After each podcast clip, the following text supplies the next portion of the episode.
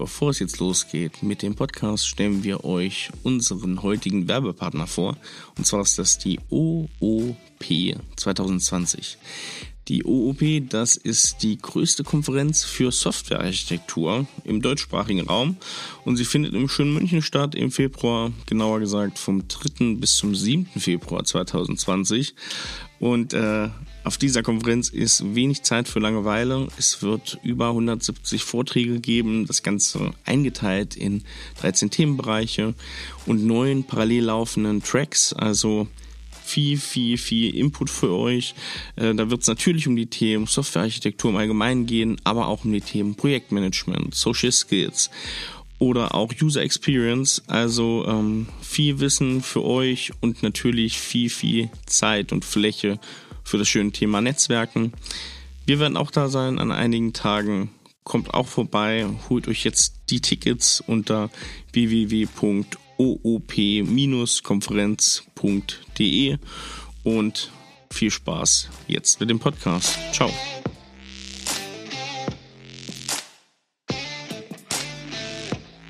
Analog First, Digital Second. Der Podcast für IT-Unternehmer und Führungskräfte. Herzlich willkommen zu Analog First Digital Second, dem Podcast für IT-Unternehmer, Führungskräfte in der Digitalwirtschaft. Ähm, heute zu Gast, einen ganz, ganz spannenden Gast, Armin Berger von 3PC. Moin, moin. Hallo, moin, moin. Äh, ist jetzt nicht unbedingt mein Kulturkreis.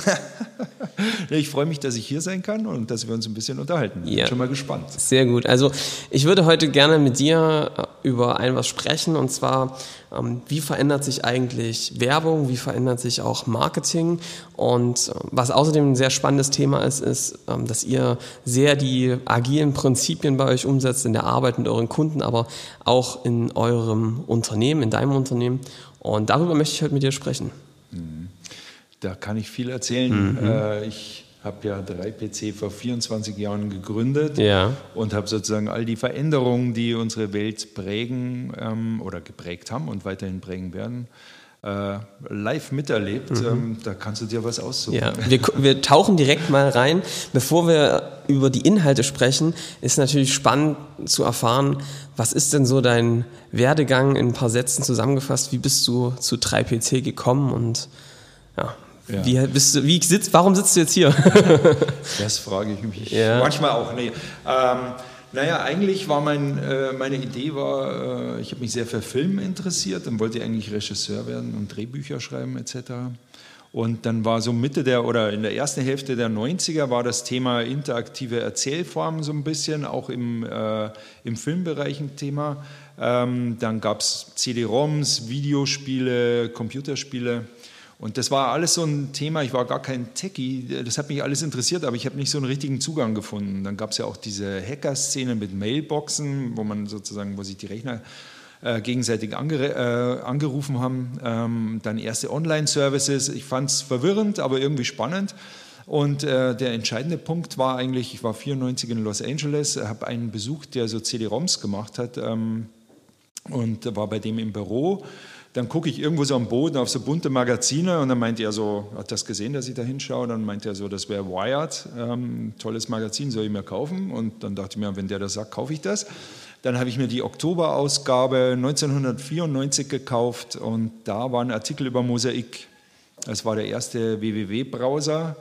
Ähm, und äh, war ein relativ langer Artikel und das hat mich total begeistert und dachte mir, das ist es. Und dann habe ich mich relativ schnell so ein bisschen mit HTML beschäftigt, was sehr einfach war zu der Zeit.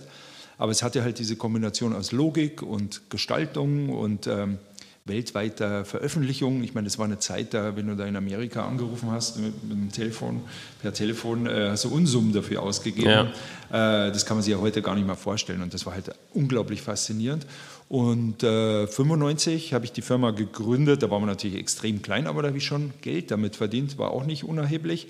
Zu der Zeit habe ich noch studiert, Theaterwissenschaft, Publizistik, Kunstgeschichte. Mhm. Ähm, äh, und dann ging das relativ schnell, dass mich das äh, völlig absorbiert hat. Ähm, am Anfang gab es wenig Kunden, muss man sagen, weil es kein Interesse gab. Äh, in Deutschland gibt es ja immer noch viel äh, Vorbehalte, was moderne oder innovative Themen angeht. Ähm, das ist schon besser geworden, aber damals war es eigentlich schon extrem. Da haben alle gedacht, das geht wieder so weg wie BTX oder sowas. Muss man sich nicht mit äh, beschäftigen. Äh, ja, und dann bin ich dabei geblieben. Dann hat sich das, ist alles organisch gewachsen, also ohne irgendwelche Investoren. Ich hatte Partner ähm, in bestimmten Phasen, mittlerweile bin ich aber alleine hier, mhm. alleiniger Eigentümer. Ja, und Heute steht 3PC wofür? Was macht ihr? In welchen Segmenten seid ihr unterwegs? Naja, wir machen relativ viel im Bereich Kultur, Wissenschaft, ähm, Politik. Äh, oder anders, ähm, es geht meist um relativ viel Content und um schwierigen Content, der nicht so leicht zu vermitteln ist. Äh, klar haben wir am Anfang Websites gemacht, ne, statische HTML-Seiten und sowas. Seid ihr da immer noch? Oder? Ja, ähm, ich könnte dir immer noch in HTML 3.2 ein schönes Tabellenlayout bauen. Ja, großartig. So habe ich angefangen. Ja. Ähm, äh, nee, mittlerweile ist das natürlich viel dynamischer, viel größere Systeme und äh, die Kanäle, um die es geht, sind natürlich vielfältiger. Und die Aufgaben, die wir haben, sind sehr viel vielfältiger. Es geht eben nicht nur um eine sozusagen äußere Kommunikationsmaßnahme, das hat alles, das Digitale wirkt in alle Organisationen sehr tief rein und das ist immer mehr ein Thema für uns. Das war schon früher, in den 90ern ist mir das immer wieder aufgefallen, dass man sozusagen, dass äh, solche Digitalprojekte ähm, äh, viel, ja, äh, unrunde Momente in einer Organisation sichtbar und fühlbar machen mhm. und man sozusagen über diese über die Lösung dieser, dieser na, schwierigen Strukturen ähm, erst zum guten Produkt äh, kommen konnte. Da habe ich das sozusagen als negative Begleiterscheinung empfunden, dass bestimmte Leute nicht miteinander reden oder wenn der das entscheidet, der andere dagegen ist und so weiter und so fort. Ähm, mittlerweile ist es sozusagen integraler, integraler Bestandteil, eigentlich den ganzen Prozess zu führen, um dann ein gutes Produkt zu erzeugen. Und äh, meist bleiben wir auch sehr dauerhaft an der Seite unserer Kunden. Das heißt, wer sind so ähm, Kunden, mit denen ihr zusammenarbeitet? Ja, wir machen sehr viel für die Bundeszentrale für politische Bildung. Für die machen wir auch das bekannteste Produkt, den Valomat, also für das bekannteste Produkt von 3PC. Ähm, dann haben wir, machen wir viel für das Goethe-Institut, wir machen für verschiedene Museen, auch im Gesundheits- und äh, Wissenschaftsbereich, Helmholtz-Gemeinschaft. Ähm, die seit diesem Jahr auch die Klassikstiftung Weimar. Äh, man sieht, das ist alles eher, eher öffentliche Auftraggeber und alles ähm, ja, sehr bildungsorientierte Themen. Am Anfang haben wir viel mit Bibliotheken gemacht, also es war auch seltsam, da war das extrem modern, das Digitale, das Internet und wir haben dann sozusagen einen sehr klassischen äh, äh, Kundenkreis gehabt, aber es war auch anregend, muss ich sagen. Ja. Und da schließt sich auch so ein bisschen der Kreis. Also ihr seid ja einerseits mittlerweile wahrscheinlich auch zu großen Anteilen sehr, sehr digital, habt äh, sowohl in eurem Angebot als auch dem, wie ihr arbeitet. Und unsere Zuhörer sind ja ganz viel auch aus der Digitalwirtschaft, sind IT-Unternehmen, Agenturen. Ja. Und die Frage, die ich an dich hätte, wo ihr auch natürlich Experten seid, ist, heute geht es ja natürlich auch viel um Sichtbarkeit. Ähm, was sagst du denn, was tut sich denn da gerade so? Also gerade wenn ich jetzt als Unternehmen sichtbarer werden möchte für meine Kunden, für meine Mitarbeiter, was sind denn da aktuell Bewegungen, die du merkst? Wohin geht irgendwie der Trend, der Markt? Ja, das ist gar nicht so einfach. Ähm, es bewegt sich ja im Großen und Ganzen sehr viel gleichzeitig. Das ist äh, deswegen muss man, also das glaube ich ist ein relativ wichtiger Punkt. Ähm, heutzutage kann man sich eigentlich nicht mehr verstecken. Man ist, äh, also nicht kommunizieren geht nicht, mhm. sozusagen. Das ist schon mal das erste Problem, das viele lösen äh, müssen. Und es wird auch erwartet, dass jeder immer präsent ist und eigentlich auch auf den meisten Kanälen. Ähm, das ähm, erzeugt eine hohe Erwartung und dann hast du dann verschiedenste Kanäle, die auch unterschiedliche Kommunikationsstile und, und, und Formate fordern. Ähm, so dass das ganze Thema, wer bin ich als Institution oder als Unternehmen und in welchem Verhältnis äh, stehe ich zur Außenwelt, nicht nur in Messen verhandelt wird oder was weiß ich über die Architektur des Firmensitzes, mhm. sondern tatsächlich über absolut alltägliche, kleinteiligste äh, Kommunikationsmaßnahmen. Und dafür muss, äh, ich meine, da sind wir schon ein Stück weiter, aber dafür muss das äh, Bewusstsein noch weiter sich entwickeln. Und dann ist klar, auch für zum Beispiel öffentliche Institutionen, mit denen wir viel zu tun haben, auch da ist es ein großer Wettbewerb um die Aufmerksamkeit. Also äh, es ist überhaupt nichts mehr selbstverständlich. Das, was sich wirklich stark verschoben hat, ist ähm, Gatekeeper-Rollen, die über Jahrzehnte gehalten haben. Also manche, manch einer war einfach der Flaschenhals, über den man zu Informationen oder zu bestimmten äh, Dingen ähm, gehen musste das ist alles verloren gegangen. Ne? Ich, ich, sehe das bei meinen Kindern. Ähm, ich weiß nicht, ich vermute, du bist ein Stück jünger als ich, aber trotzdem auch mit ARD und ZDF ja. etc. aufgewachsen bis zu einem gewissen Grad. Für die existiert das gar nicht mehr. Nicht wirklich. Ja? Das muss man quasi künstlich in deren Leben bringen, wenn man das möchte. Ansonsten alles andere ist YouTube ja? zum Beispiel oder TikTok oder was auch immer. Da bewegt sich auch ständig, gibt es was Neues. Ähm, und im Endeffekt will man diese je nach Zielgruppen, die man äh, äh, hat, natürlich die Leute dann äh, nicht verlieren, beziehungsweise muss sie da abholen, wo sie sind. Das ist ein alter Spruch, wird aber schwieriger äh, und spannender auf gewisse Weise. Und dann äh, musst du natürlich deine Organisation auch so bauen, dass du das bedienen kannst. Ne? Du kannst nicht mehr äh, eine Broschüre drucken mhm. und einmal auf die Messe gehen und ansonsten brauchst du nicht drüber nachdenken, sondern das ist so kleinteilig, es wird Teil deiner DNA kommunizieren zu müssen und zu können. Ja. Also ich habe da gerade viele Dinge wiedererkannt. Ähm, ihr habt ja auch ähm, mit so Institutionen zu tun, die sozusagen auch, deren Hauptaufgabe ist es nicht unbedingt nach draußen zu verkaufen, sondern ja. die sind ja eher da sozusagen, die sich auf ihre Inhalte konzentrieren. Sie sind vielleicht auch technisch sehr äh, tief drin sind, wenn ich jetzt mal an so ein Fraunhofer-Institut, äh, Helmholtz und so weiter denke gerade die Kunden ähm, und IT-Unternehmer, denen geht es ganz häufig auch so. Ja? Die sind vor allem ganz häufig ganz erstmal auf ihr Produkt bedacht und auf ihre Technologie und da beobachte ich schon, dass es auch immer noch schwerfällt, sozusagen die Dinge, die man tut, in einfache Worte zu bringen, sie auch an den Kunden zu bringen, Sichtbarkeit zu erzeugen, weil, glaube ich, ganz oft genau das passiert, was du sagst. Wir gehen auf eine Messe, wir haben eine Broschüre, dafür haben wir ein Dreivierteljahr gebraucht für diese Broschüre und da stehen dann am Ende aber Worte drauf, die bei niemandem irgendwie was erzeugen. Genau, absolut. Jetzt ist natürlich meine Frage, wie macht man das denn? Also wie, wie ist denn so ein typischer Weg, wie man zu so einem Verständnis vielleicht der Kunden kommt, zu einer klaren Außenkommunikation, die dann auch die Kunden tatsächlich erreicht? Na, man sagt dem Auftraggeber, äh, reiß dich mal ein bisschen zusammen und äh, sei mal ein bisschen moderner.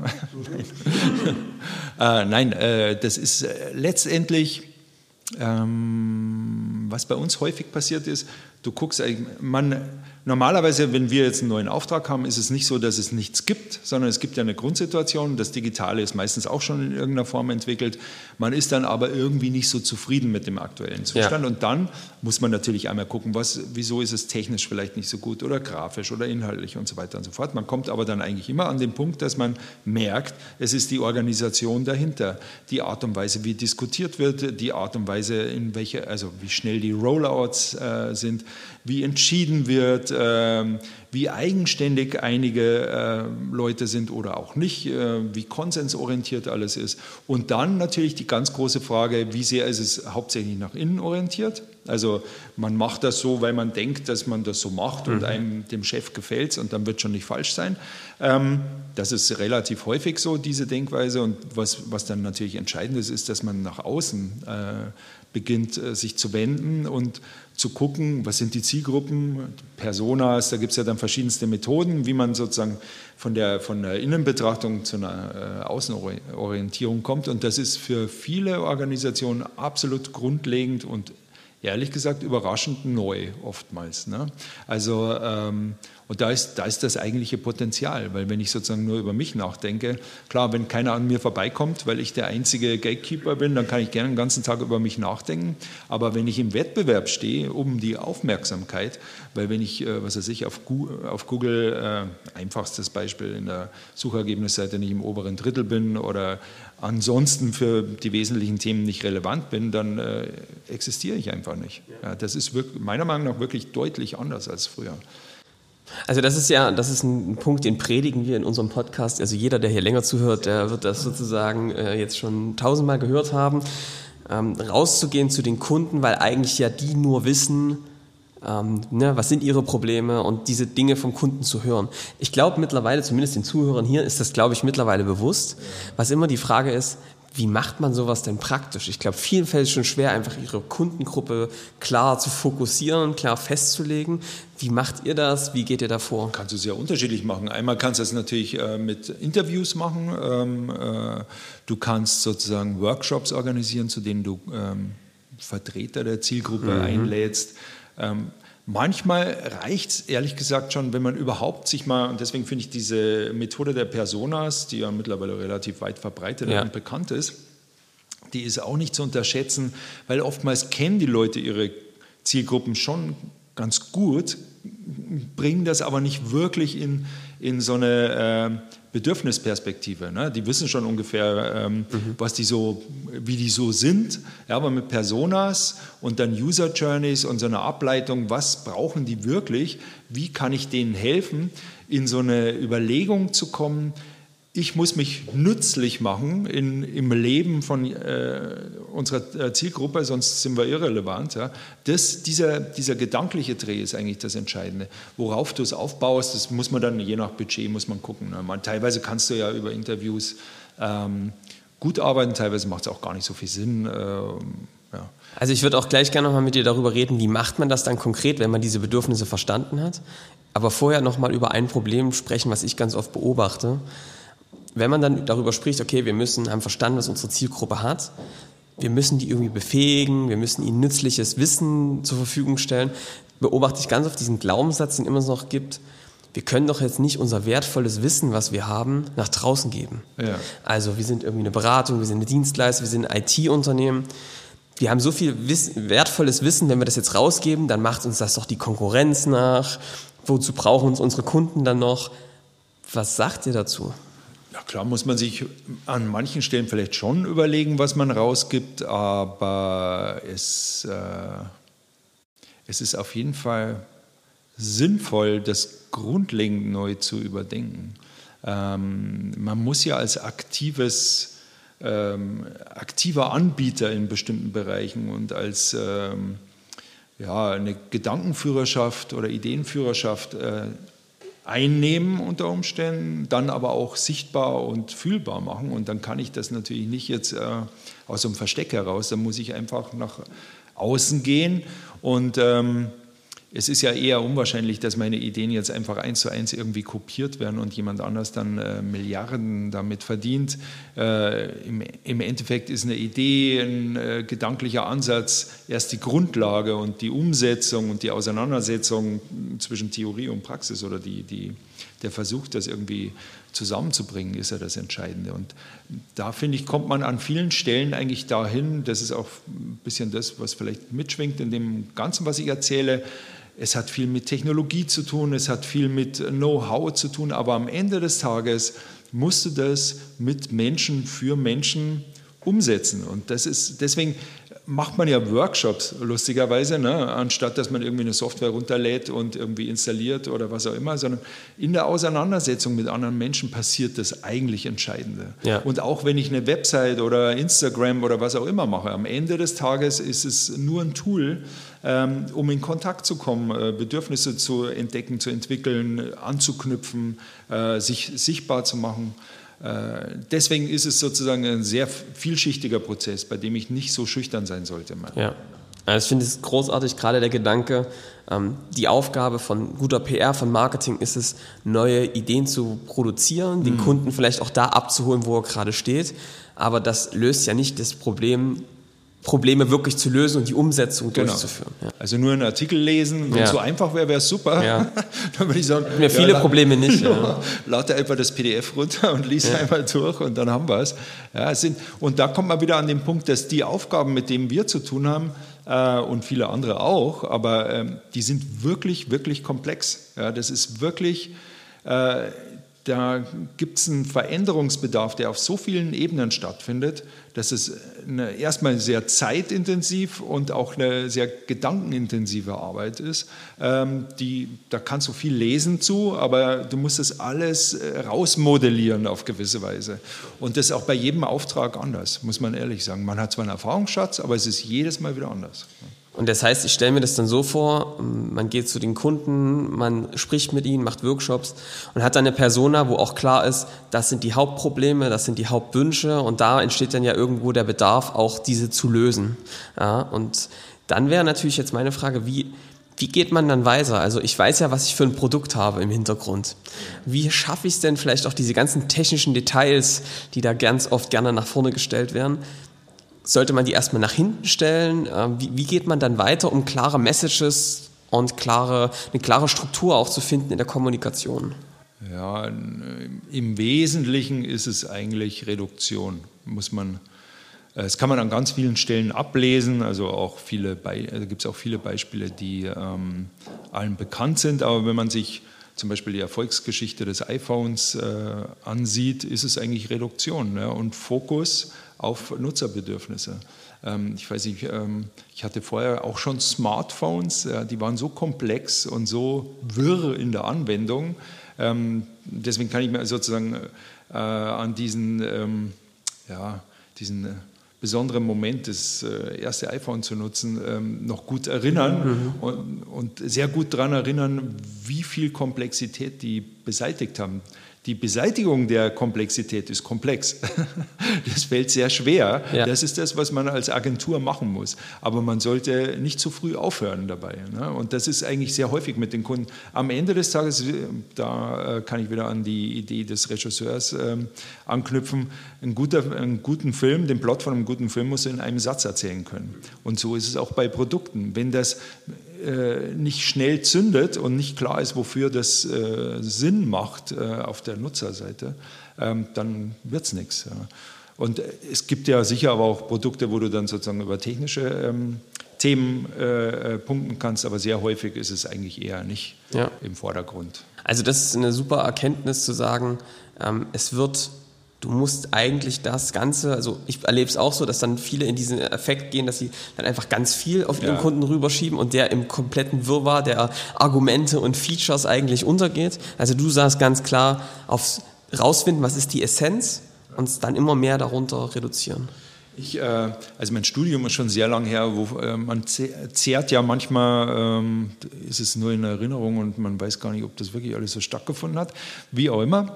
Auf jeden Fall, ähm, was für mich immer ähm, äh, was ein interessantes Bild ist, ist ähm, äh, in Publizistik hatte ich das mal, dass sozusagen äh, jede publizistische äh, Erscheinungsform, also Fernsehsender, äh, eine, eine, Zeitung, Zeitschrift oder was auch immer, muss, lebt im Prinzip, jeder Mensch lebt nur in so einem Dorf und jede, jedes, jedes Ding ist ein Bewohner dieses Dorfes. Mhm. Sehr viel weiter ist auch der moderne Mensch nicht gekommen. Ne, und du musst sozusagen relativ schnell, wenn da die Bild sitzt, ja, das, der ist immer lustig, aber der erzählt halt Unsinn und die, da ist die FAZ, die ist halt seriös, da kann ich mich drauf verlassen, aber es wird ein langweiliger Abend sozusagen. Ja.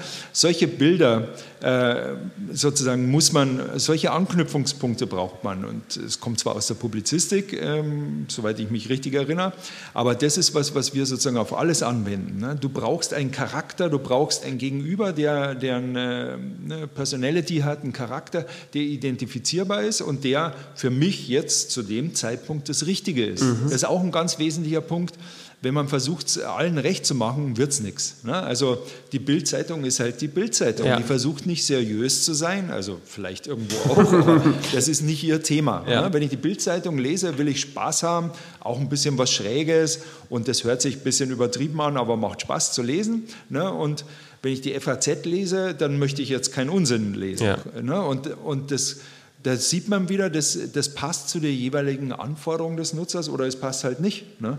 Äh, und so muss man auch Produkte denken ja? und muss man auch Dienstleistungen denken und auch die Positionierung eines Unternehmens. Ganz gefährlich finde ich ist tatsächlich, wenn man versucht, es irgendwie allen recht zu machen und so einen großen Bauchladen anzubieten.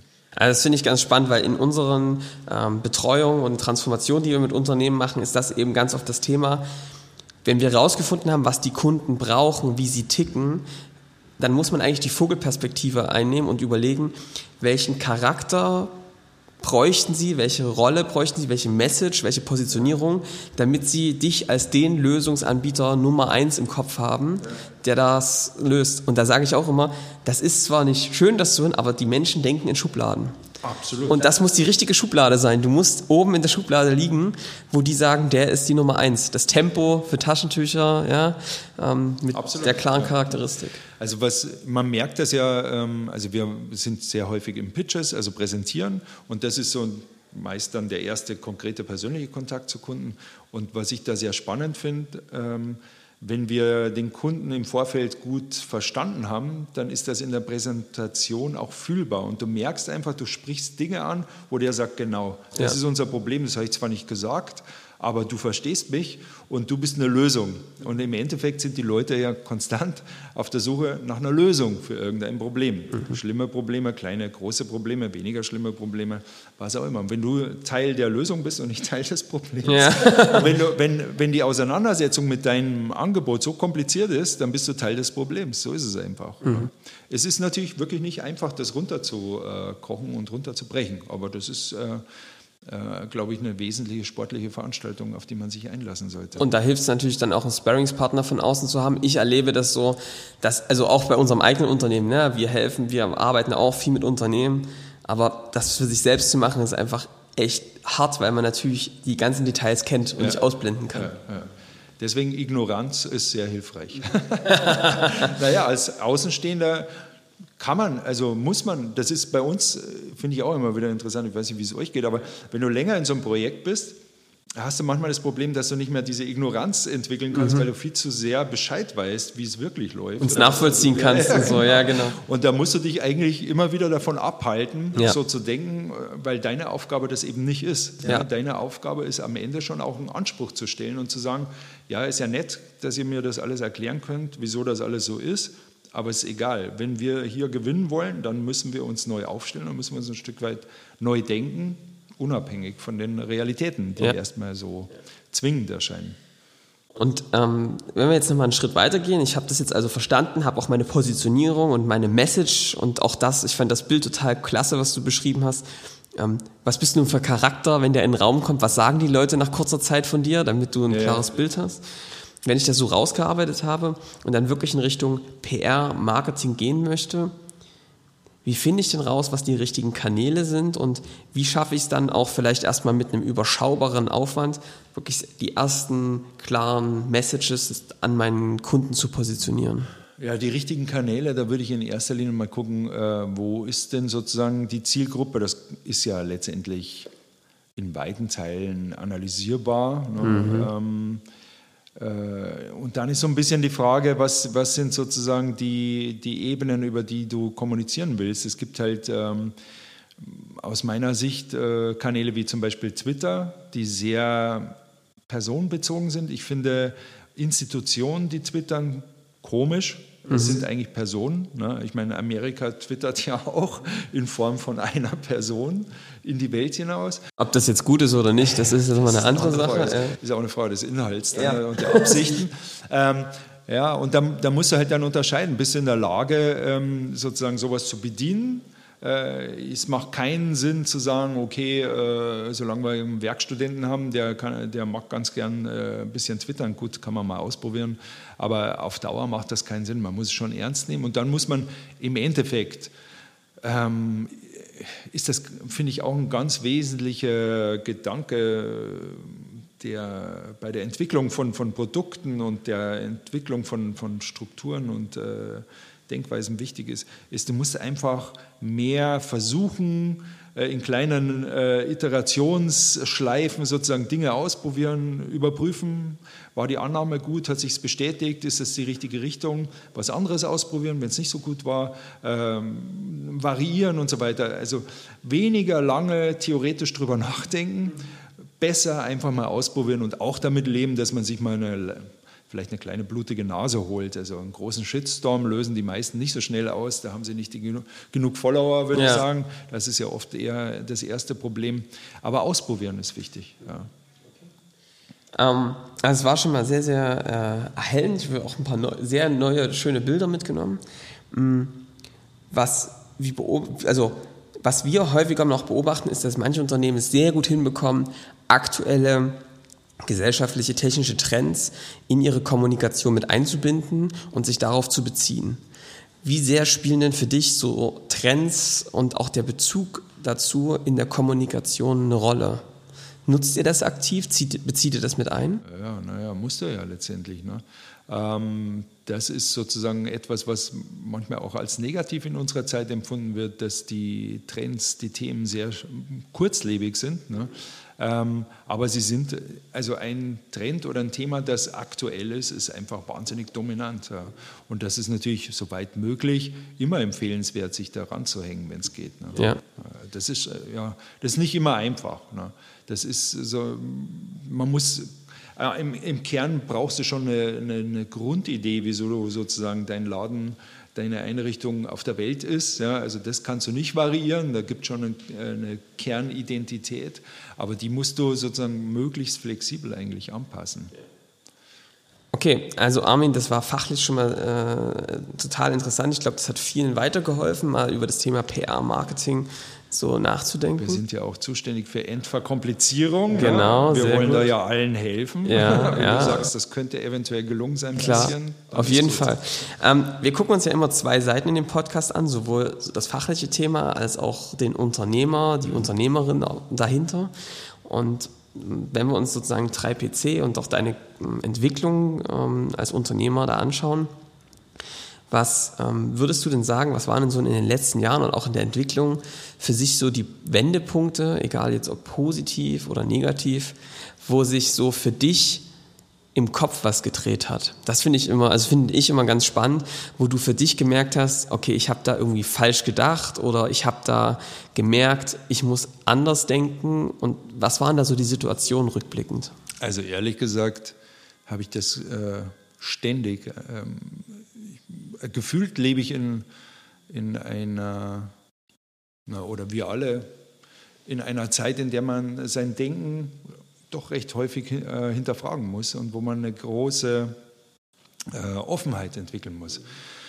Äh, ja, so bestimmte Punkte, das ist gar nicht, muss ich sagen, ist gar nicht so einfach. Es gab immer wieder lustige Momente oder schräge Momente waren zum Beispiel, ich kann mich noch erinnern, als einer unserer ersten Praktikanten mir Google gezeigt hat und ich mir gedacht habe, naja, sieht ja irgendwie nicht so interessant aus. Das war die Zeit, als Alta Vista noch die Hauptsuchmaschine war. Ähm, und eigentlich würde ich sagen, ist man kontinuierlich stelle ich persönlich fest, dass sozusagen im, im, im, in der Veränderung des Denkens und in der Reflexion, aus welchen Perspektiven du die Dinge betrachten kannst, da drin steckt die eigentliche Lösung. Man hat sehr häufig Momente, wo du in eine bestimmte Richtung denkst, ähm, die, die, muss ja auch nicht falsch sein, aber die dich nicht unbedingt so nach vorne bringt. Und dann musst du eigentlich, das ist eigentlich, finde ich, mental eine der Haupttechniken, versuchen, verschiedene Perspektiven Perspektiven einzunehmen. Das kannst du einmal, indem du was liest, äh, natürlich erreichen. Es kann aber auch sein, indem du einfach mal anders drüber nachdenkst oder nicht arbeitest, sondern mit dem äh, Fahrrad fährst und, und sozusagen deine Gedanken mal ein bisschen äh, loser äh, laufen lässt. Ähm, das sozusagen die, die Themen aus verschiedenen Richtungen zu, zu denken, ist, ist sehr, ist, glaube ich, ist ein ganz wesentlicher Punkt. Und da musst du eigentlich auch versuchen, verschiedene Denkanstöße zu verknüpfen, ist auch äh, wichtig. Da finde ich, haben, hat Silicon Valley uns äh, eine Zeit lang sehr viel und sehr spontan, also fühl, gefühlt spontan sehr viele neue Dinge gebracht. Äh, die ganze Plattformökonomie, also die, was weiß ich, kann man ja ist ja schon mehr, tausendfach sozusagen erwähnt worden, aber die, das Thema, dass Uber keine eigenen Autos betreibt und so weiter, das ist schon spannend. Und da merkst du immer wieder, du musst immer wieder so Themen wie Mobilität, grundlegende Themen, da lohnt sich immer wieder neu drüber nachzudenken. Wir machen sehr viel im Bereich künstliche Intelligenz. Da gibt es ja auch klassische Sichtweisen. Entweder ist alles Schrott, weil das alles gar nicht wirklich funktioniert, oder Hilfe, morgen übernehmen die Maschinen. Cyborgs. Ja, genau, genau. Ähm, und da musst du auch immer überlegen, also natürlich stimmen die Extreme in der Form nie, ähm, aber was bedeutet das? Was kann ich denn heute machen? Was kann ich vielleicht in drei Jahren damit machen? Wie muss man darüber nachdenken und zu begreifen, was da für ein Potenzial eigentlich wirklich drin ist? Und ähm, da würde ich sagen, ist noch nichts zu Ende gedacht, weder von mir noch von irgendjemandem sonst. Ja. Wie machst du das für dich? Also gerade, ich stell mir das so vor, ähm, im, im Alltagsgeschäft in so einer Agentur wirst du wahrscheinlich auch immer noch mal selbst mit äh, beim Kunden äh, ja, ja. dabei sitzen. Genau. Bin ich auch gern. Ähm, das ist gut. äh, wie schaffst du es denn, äh, aus dem Tagesgeschäft ähm, auch immer mal dir Zeit, nimmst du dir Zeit dafür oder wie denkst du auch über das Unternehmen nach? Wie schaffst du es am Unternehmen sozusagen zu arbeiten? Gehst du da raus? Sprichst du mit anderen darüber? Gehst du an andere Orte oder wie machst du das? Wie bindest du das ein in deinem Alltag? Ja, also ich habe ähm, hab relativ viel zu tun. Das heißt also diese, diese Momente, man sitzt mit dem Tee äh, mit dem Buch in der Ecke und denkt mal so über die Welt nach oder so. Solche Momente habe ich eigentlich fast gar nicht mehr, mhm. da ich auch drei Kinder habe, ähm, die einen davon abhalten. Und deswegen habe ich gelernt, das sozusagen eigentlich kontinuierlich zu machen. Und ich muss sagen, ich mache das auch gerne auf diese Art und Weise. Ähm, klar ist manchmal auch woanders hinfahren oder mal ins Theater gehen oder ne, also sozusagen ganz anderen Dingen ausgesetzt zu sein, ist sicher nicht schlecht. Aber für mich ist das eigentlich Alltag, immer wieder neu drüber nachzudenken. Ich habe auf der Ebene eigentlich habe ich keinen Alltag. Äh, jedes Gespräch, jedes äh, ja, weiß ich nicht, mit dem Auto von A nach B fahren, irgendwie passiert immer irgendwas, weil das, ich muss sagen, ich finde, äh, dass manchmal ist unsere Zeit anspruchsvoll, aber die ist so vielfältig und es gibt so viele Dinge zu denken, dass man das nicht auf irgendwelche speziellen Zeiten oder sowas konzentrieren kann. Und äh, für mich ist Gott sei Dank meine Rolle so, dass ich das auch machen kann, weil ich eben nicht so tief in Projekten drin ja. bin. Äh, ich bin damit immer wieder in Berührung, aber richtig tief bin ich nicht drin. Und dann kann ich auf diese tatsächlich eher am Unternehmen arbeiten, aber eben dann auf der anderen Seite nicht auf so einer abstrakten Ebene, sondern immer mit, mit Realität verbunden. Und das ähm, finde ich unglaublich äh, faszinierend, muss ich sagen. Es macht mir auch echt Spaß. Cool. Wir haben im Vorgespräch auch kurz angesprochen, ähm, da ging es so ein bisschen um Agilität und wie Agilität auch die Unternehmenskultur verändert. Wie siehst du das bei euch? Wie, welche Rolle spielt Selbstorganisation, Agilität in euren Projekten, in eurer Agentur? Ja, das ist ein sehr kompliziertes Thema. ähm, man muss bedenken, also als ich 95 angefangen habe, ja, waren wir eine kleine Gruppe, die ist dann so langsam gewachsen. Und wir waren maximal agil. Ja, wir, wir hatten, glaube ich, zehn Jahre lang überhaupt keine Meetings zum Beispiel. Also das würde man jetzt nicht unbedingt als agil. Anyway, ich versuche es mal zu Ende ja. zu erklären. Ähm, äh, wir hatten keine Meetings, wir haben uns immer verstanden. Es war alles wahnsinnig, äh, wie soll ich sagen, äh, spontan, flexibel, schnell, schnell ja, und so weiter. Das ja. waren natürlich kleine Strukturen. Ja, und dann sind wir größer geworden, dann hat man versucht, irgendwelche Regeln einzuführen und so weiter und so fort. Äh, das war teilweise sehr schlecht, weil man sozusagen die Eigenständigkeit von Menschen, das war eigentlich nämlich die Ursprungsidee, äh, dadurch zu stark einschränkt und so weiter und so fort. Und über die Zeit habe ich natürlich auch viel dazugelernt und ich muss sagen, äh, Methoden wie Scrum und andere agile Methoden äh, praktizieren wir so in Reinform selten. Äh, die enthalten aber wahnsinnig viel von dem, ähm, da habe ich aber auch eine Zeit gebraucht, das zu verstehen, was ich äh, für wichtig halte. Im Prinzip, was ich ja kurz erzählt habe, am Anfang hatten wir mehr oder weniger, war das alles informell. Keine Regeln, braucht man alles nichts. Völlig gleitende Arbeitszeit, jeder ist gekommen und gegangen. Wir wussten das und dann und dann geht irgendwas online und dann haben sich alle so verhalten, dass das funktioniert hat. Und äh, dann habe ich Regeln eingeführt und diese Regeln haben das verhindert und zerstört, gefährdet, sagen wir mal so. Ne? Und ähm, deswegen, und dann gab es so eine Phase, da, so eine Findungsphase im Unternehmen, die war nicht einfach. Und das war zu, äh, zugleich die Zeit, wo dann Scrum und solche agilen Themen aufgekommen sind. Und dann hatte ich erstmal so eine gewisse Abneigung diesem Regelwerk gegenüber. Weil du ja die Erfahrung gemacht ja, genau, hast. Genau, Regeln sind eher ja. schlecht und äh, also sozusagen, du kannst ja zwei Pole beschreiben. Auf der einen Seite sind die Regeln und auf der anderen Seite das Bewusstsein für, die, für das Zu Tunde. Äh, und das schließt sich so ein bisschen aus, je mehr Regeln du hast. Aber äh, deswegen, und ich glaube, es liegt auch in meiner Natur, ich bin nicht so regelaffin, aber ich habe mit der Zeit verstanden, dass sozusagen Grundregeln eigentlich Freiheiten schaffen können, ja, wenn du die richtig einsetzt, ja, weil du dann eine Basis hast, auf der du operierst, die du nicht mehr klären musst in einem so einem alltäglichen äh, Wirrwarr und jeder äh, interpretiert das anders. Das ist dann geklärt und auf der Basis dieser Regeln kannst du dich entfalten. Und das ist das eigentliche Ziel von 3PC. Und wenn ich ganz ehrlich bin, ist das das Einzige, was mich so richtig interessiert, das Potenzial vom Menschen zu heben. Das, heißt, das klingt ein bisschen äh, Dorfpfarrermäßig oder sowas, ja? aber darum geht es sowohl beim Kunden als auch bei uns. Ja? Wir können viel mehr. Wir können, wir können schneller sein, kreativer sein, dabei auch mehr Spaß haben. Vielleicht nicht unbedingt mehr Freizeit als Ergebnis, vielleicht auch mehr Freizeit. Ähm, und dies, dies zu heben ist einfach eigentlich das Schönste, was man machen kann. Und ähm, das machen wir natürlich in Projekten mit Zielen, aber diese Ziele erreichst du erst dann, wenn die Leute richtig abheben sozusagen. Und äh, da muss ich sagen, ich wirklich sehr dazu gelernt, äh, dass man diese Kombination, also auf der Grundlage von Regeln, eigentlich die Entfaltungsfreiheit äh, ähm, erst erschaffen kann, die man wirklich braucht. Also finde ich total interessant, was du erzählst. Ich reflektiere da jetzt mal drauf, weil ich nämlich gemerkt habe bei mir, ich hatte ganz lange so eine Aversion gegen Routinen und so Prinzipien, Regeln, da habe ich mir gesagt, ich will Unternehmer und selbstständig sein, um genau dem nicht ausgesetzt zu sein. Und auch da kam irgendwann bei mir auch die Erkenntnis, dass ich gemerkt habe, wenn du aber diese Routinen, wie du sie aus dem Scrum hast, musst du auch nicht in Reins davor machen, geben dir eigentlich erstmal die Freiraum, sich dich die ganze Zeit mit irgendwelchem organisatorischen Zeug zu beschäftigen, immer wieder, sondern eben, also eigentlich gibt eine Routine ähm, total viel Platz, sich über die richtigen Inhalte auszutauschen und da wirklich sein Potenzial zu entfalten. Absolut. Also kann ich aus meiner eigenen Erfahrung total bestätigen. Und dann kommt man an den Punkt, das finde ich interessant, dass du das sagst, dann kommt man an den Punkt, der auch für mich eine wesentliche Erkenntnis ist, es gibt einfach kein Schwarz und Weiß. Ne? Du kannst nicht sagen, Regeln sind schlecht und Freiheit ist super oder äh, Freiheit ist schlecht und Regeln sind das Einzige.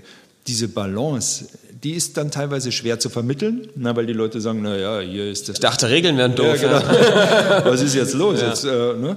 ähm, aber das ist das, was ich meine. Da, da, da geht es auch darum, die Leute zu befähigen, diese Balance auch hinzukriegen. Ne? Das finde ich ist ein wesentlicher Teil auch vieler Projekte, die wir haben, auch bei Kunden, dass man sich da befreit von diesen ja entweder oder, sondern einfach merkt, du musst das so kombinieren, das ist auch immer wieder anders individuell und in Gruppen. Äh, und wenn du es richtig kombinierst, dann hast du richtige Durchschlagskraft. Dann passiert was, dann bist du beweglich, dann bist du äh, ideenreich, flexibel, hast Energie und verzweifelst nicht bei jedem Problem, weil Probleme werden ja kommen ne? und so weiter und so fort. Da steckt wahnsinnig viel drin. Ist aber auch eine Daueraufgabe. Kannst auch nicht einmal aufschreiben ja. und dann machen wir das so und dann passt. Ne? Da ist wahrscheinlich auch wieder schon, das ist auch sozusagen beweglich, ne? dass du sagst, okay, ähm, es gibt nicht das eine Maß von Freiheit und Regeln, sondern auch über was hinzusetzen und dann über Reviews, über Retrospektiven, über Testen rauszufinden, was ist denn jetzt hier gerade das richtige Maß Absolut. und das dann für sich für den Moment einzustellen. Ich denke, das wird sich ja dann auch im Laufe so, eines, so einer Entwicklung verändern. Ja, kommt eine neue Person in die Gruppe, ändert sich das vielleicht schlagartig, ja. vielleicht auch nicht, ja. keine Ahnung. Äh, der Markt ändert sich, eine Technologie kommt dazu und schon musst du flexibel sein. Ja. Da hast du recht. Also im Endeffekt ist, ist diese, äh, was ja in dem Agilen auch drin steckt, ist sozusagen diese kurzen Zyklen mit Überprüfung, ja, nicht einen endlosen Plan machen und dann verzweifeln, weil er nicht eingehalten wird, sondern kleinteiliger arbeiten, schon mit einem Ziel. Du kannst ja einen, einen größeren, groben Plan, das schadet schon nicht, ne? Aber das dann in kleine Teile und dann immer wieder überprüfen und auch damit leben, dass man sich getäuscht hat. Ja, ist ja auch ein Thema Fehlerkultur und so weiter, dass man auch sagt, okay, äh, das hat nicht funktioniert, das war eine blöde Idee von mir. Ne? Bei dem ganzen Thema um Selbstorganisation, Leute mit in die Verantwortung nehmen, ist immer so blöd, aber ich sage immer von Betroffenen zu Beteiligten, äh, das ist ja eigentlich der Weg. Ähm, was machst du denn oder wie, wie geht ihr denn mit Personen um, die sagen, ey, ganz ehrlich, ich bin hier, um Geld zu verdienen und ähm, ähm, gebt mir eine, eine, Aufgabe und ich brauche auch gar nicht diese Verantwortung und überall mitzubestimmen, weil es für mich eigentlich auch gut und vollkommen okay ist, einfach die Dinge so zu erledigen und abzuarbeiten. Ich erlebe das zum Beispiel ähm, ganz häufig bei ähm, Entwicklern, die einfach sagen, ich will das Technische hier vorantreiben, das ganze Organisatorische ist mir gar nicht so wichtig. Ja, ich finde das äh, legitim, da kommt man ja zu dem nächsten Buzzword Diversity sozusagen. Ne? Auch Diversity kann man in ganz viele Richtungen denken, aber auch in die Richtung. Ähm, also man muss sagen, es gibt bestimmte Tätigkeitsbereiche, da geht das nicht, was du beschrieben hast, dass man sich einfach zurückzieht. Das macht keinen Sinn.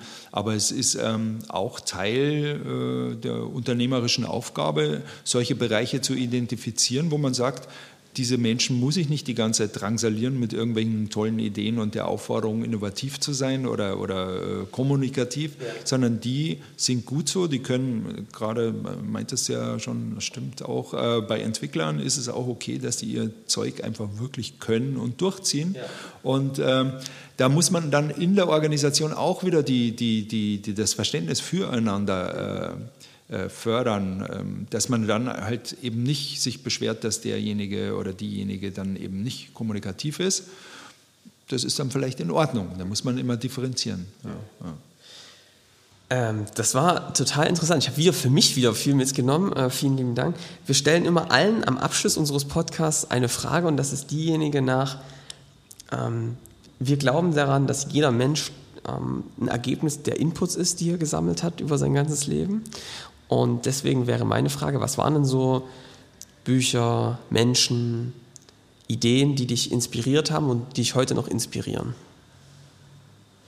Ja, also ich muss gestehen, dass ich seit äh, mehreren Jahren wenig Bücher zu Ende lese. Äh, ich lese immer wieder äh, Bücher, eher Sachbücher, Romane etc. interessieren mich nicht so stark. Ähm, da habe ich wahrscheinlich einfach nicht, tatsächlich nicht die Muße dazu.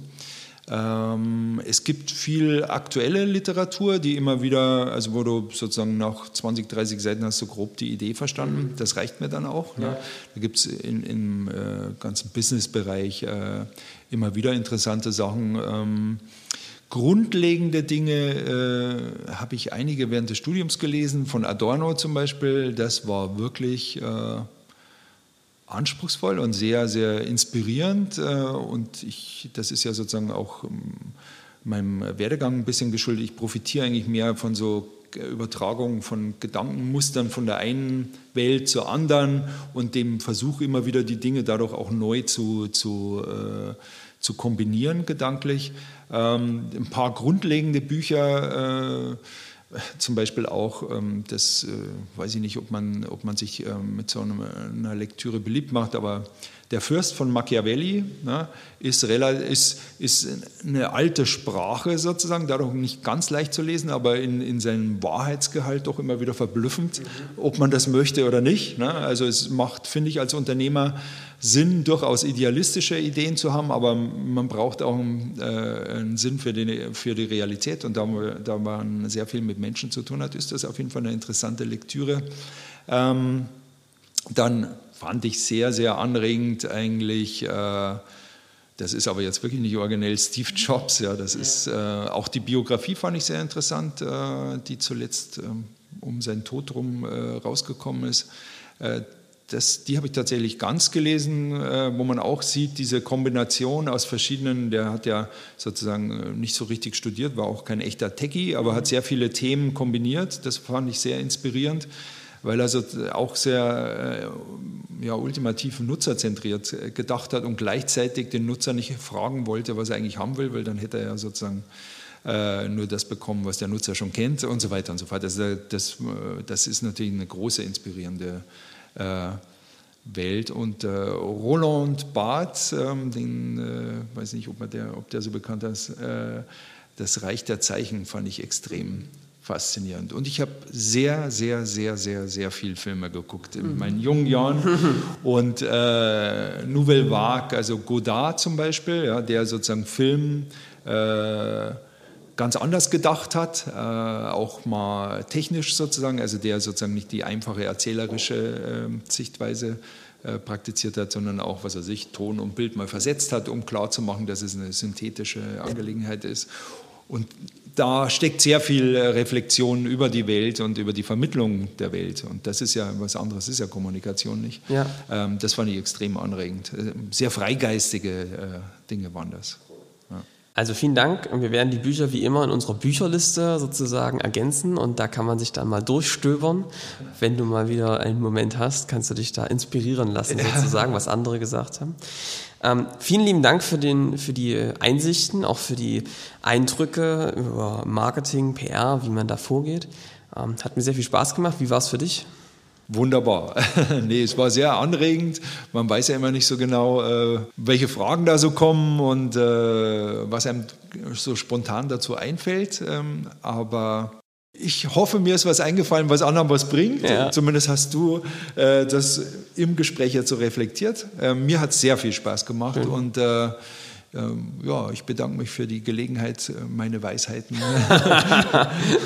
zu verbreiten. Ja, also dann äh, vielen Dank und ähm, bis bald. Ciao.